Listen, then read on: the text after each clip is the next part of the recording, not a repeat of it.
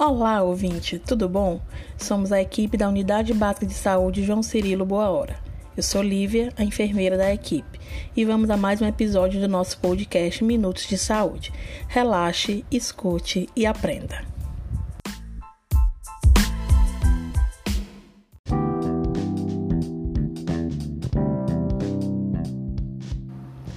No episódio 7, nós vamos tratar sobre o trabalho do agente comunitário de saúde em tempos de Covid-19.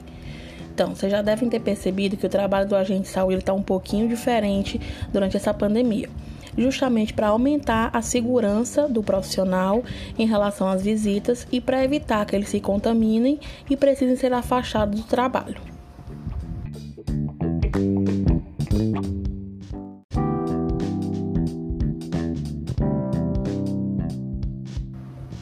São basicamente duas formas de trabalho do agente comunitário de saúde. Então, a primeira é manter as visitas domiciliares, mas só naqueles casos em que tenha pacientes de risco nas residências ou pacientes que já foram testados positivo para a Covid. Então, de toda a população que a gente de saúde deveria estar visitando, a gente reduziu para aqueles casos que são realmente necessários, que são casos que têm pacientes com risco, né, crianças, idosos, pacientes que já têm problemas respiratórios, pacientes que já têm pressão alta ou diabetes com alguma complicação e os pacientes que já testaram positivo juntamente com suas famílias. Então, a visita presencial do agente de saúde é nesse tipo de população sendo que o mesmo deve estar corretamente paramentado.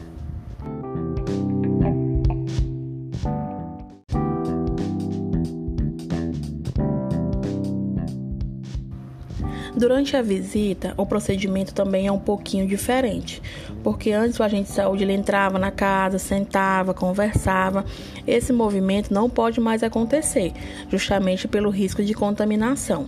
Então, são visitas mais rápidas, geralmente na porta das casas, no ambiente externo, evitar entrar nas residências e colher as informações que são necessárias, justamente para a proteção do profissional agente de saúde.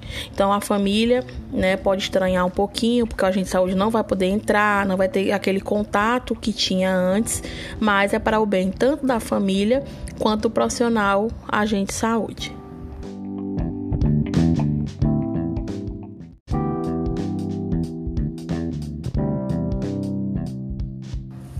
Uma segunda forma de acompanhamento do agente comunitário de saúde é através do telefone. Então a gente tem que usar a nosso favor as tecnologias que a gente tem atualmente. Então, quem tiver como entrar em contato com o agente de saúde pelo telefone, por aplicativo de mensagem, WhatsApp, Facebook, tanto faz, a via que achar melhor e puder estar tá enviando informações do seu estado de saúde e da família para o seu agente de saúde. Então, nesse tempo que a gente não pode estar tá saindo de casa, tem que evitar estar tá saindo, evitar a contaminação, a gente tem que usar a tecnologia da forma mais correta e a nosso favor. Então, grande parte de informações, de orientações podem sim ser dadas por telefone. A gente não pode fazer consulta por telefone. Nem o agente de saúde, nem enfermeiro, nem médico, consulta, atendimento não pode feito. Mas orientações, recomendações, a gente pode estar tá dando de forma até mais rápida, por meio de telefone, para que a família possa se orientar e procurar a resolução mais rápida possível do seu possível problema de saúde.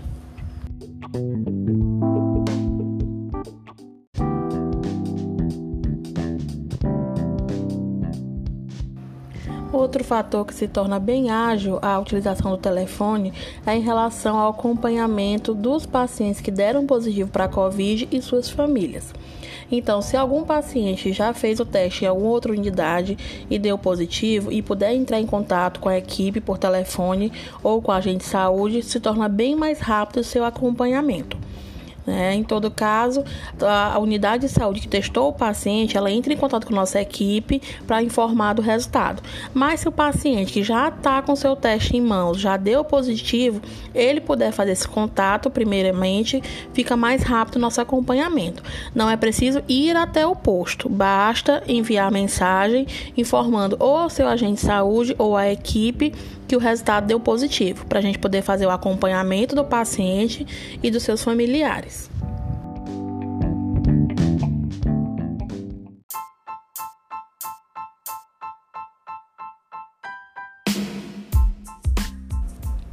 Bom, pessoal, aqui encerramos este episódio. Espero que não tenha ficado nenhuma dúvida. Se tiverem ficado com alguma dúvida, entre em contato com a gente pelo Facebook ou Instagram do posto. E até o próximo episódio.